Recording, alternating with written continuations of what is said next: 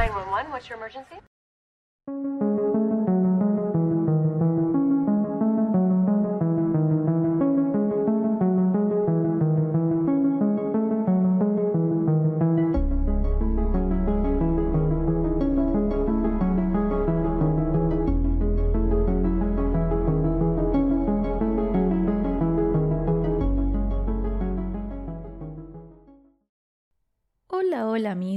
Espero que estén todos súper bien. Yo soy Mika y les doy la bienvenida a este nuevo episodio de Un Rato de Misterio.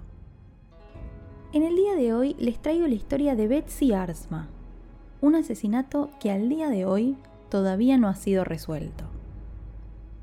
Antes de empezar, los invito a seguir el podcast desde la plataforma en que me estén escuchando, ya que eso ayuda un montón a que estos episodios sigan circulando y esta comunidad crezca cada día más.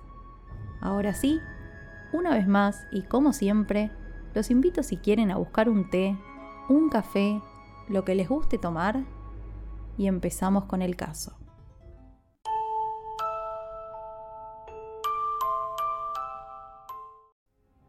La protagonista de la historia de hoy es Betsy Arsma, una joven de una familia muy conservadora de Michigan. Contrario a lo que su familia quería para el futuro, Betsy no tenía planes de sentar cabeza y planeaba dedicar su tiempo a estudiar y convertirse en activista. A pesar de todo, tenía una relación sentimental con David y disfrutaba muchísimo de estar con él. La pasaban tan bien juntos que un tiempo después de que el hombre se mudara a Pensilvania para estudiar medicina, Betsy tomó la decisión de acompañarlo y estudiar en la universidad estatal, a pesar de que, por su formación, podría haber asistido a alguna institución más prestigiosa. Para ese entonces, Betsy y David llevaban un tiempo manteniendo la relación a distancia y las cosas entre ellos se estaban poniendo bastante difíciles. Sin embargo, volver a estar cerca físicamente le devolvió a la pareja la estabilidad que estaba necesitando. Si bien Betsy nunca fue una persona súper sociable, una vez que se mudó a Pensilvania se hizo de muchos amigos, y entre ellos estaba Sharon, una joven con la que compartía departamento.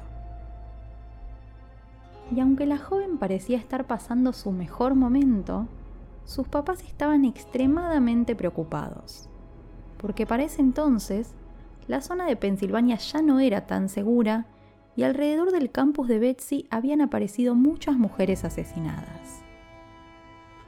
Los padres de Betsy tenían mucha razón en estar asustados, pero aún no lo sabían.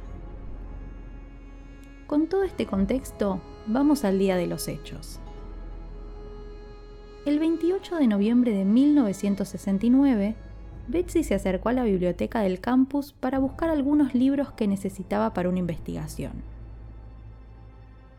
Fue con su amiga Sharon, pero ambas se separaron antes de entrar y quedaron en volver a encontrarse para cenar.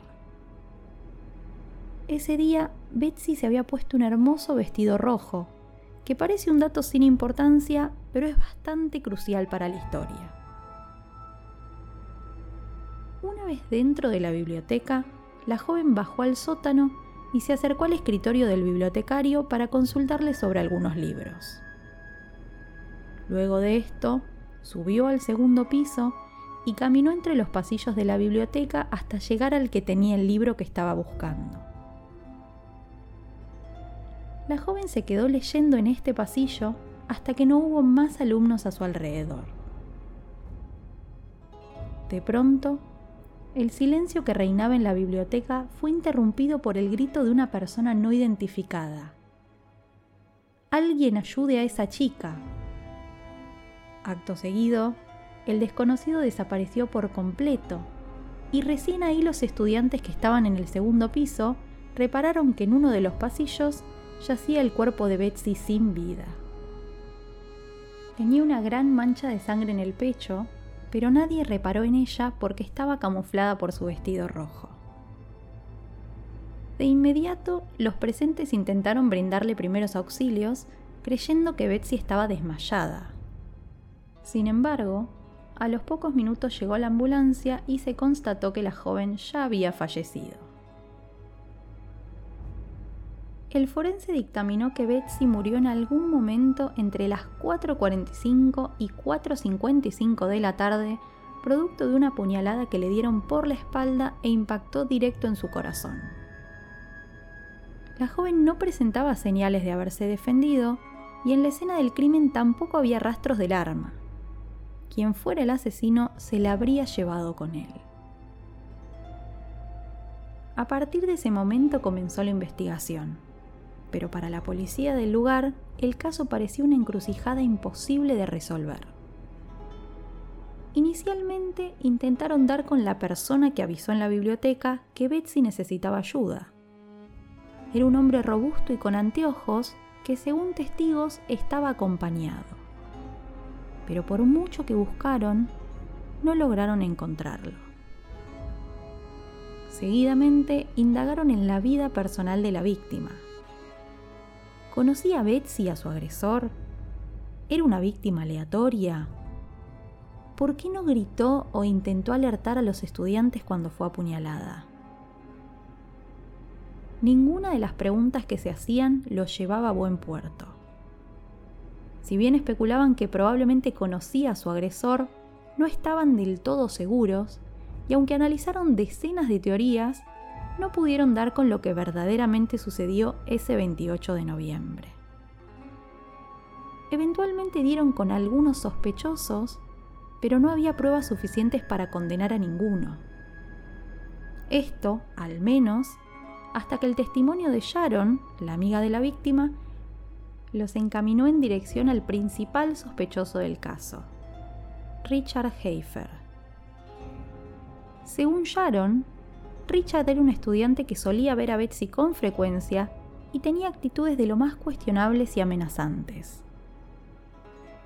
Según testigos, unas horas después de que encontraran a Betsy, Richard había comentado el caso con uno de los profesores de la universidad preguntándole si había leído sobre él en el diario. Pero la noticia de la muerte de la joven recién se hizo pública un día después de esta charla.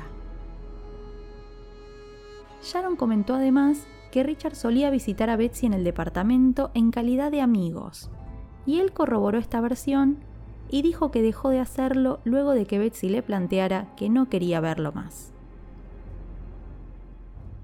A pesar de sus actitudes y de lo mal que hablaban de él otros estudiantes, nadie pudo corroborar que Richard fuera el culpable del crimen, ni tampoco que estuviera en la biblioteca ese día ni siquiera coincidía con la descripción de la persona no identificada que pidió ayuda para Betsy luego de su muerte. A pesar de que nunca se pudo acusar formalmente a Richard por el asesinato, para los investigadores él fue el responsable del mismo. Años después tuvo varios problemas con la ley por entablar relaciones con jóvenes menores de edad y agredir a mujeres en espacios públicos. Richard murió en 2002 de un ataque cardíaco sin ser acusado de absolutamente ningún crimen. Sin embargo, su nombre siempre quedó vinculado al asesinato de Betsy Arsma, que pasó a la historia como el asesinato en la biblioteca. A pesar de que el caso sigue siendo un enigma hasta el día de hoy, los investigadores del mismo lo mantienen abierto y trabajan con la esperanza de algún día poder resolverlo.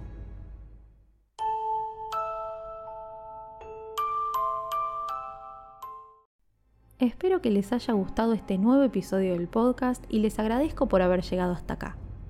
Si quieren, pueden apoyar esta producción desde cafecito.app barra un rato de misterio y también suscribiéndose, dando like o compartiendo su episodio preferido con otras personas. Queridos amigos, eso ha sido todo por hoy. Les mando un beso grande y los despido. Hasta el próximo episodio.